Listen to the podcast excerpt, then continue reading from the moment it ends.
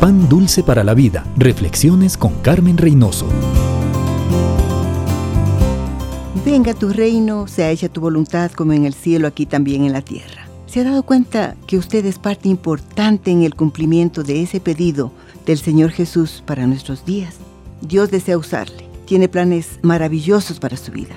Él nos ha equipado con dones y talentos para que cumplamos las tareas que nos pone en las manos cualquiera que sea su profesión, quien quiera que sea nuestro jefe, nosotros debemos hacer nuestro trabajo como para el Señor.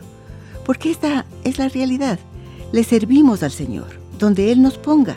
Al hacerlo, nuestra actitud es testimonio que permitirá extender el reino de Dios y su justicia y hacer que en esta tierra se cumpla la voluntad de Dios como se cumple en el cielo. Dios le transformó por su gracia. Ahora Dios desea usarle para su gloria. ¿Le permitirá?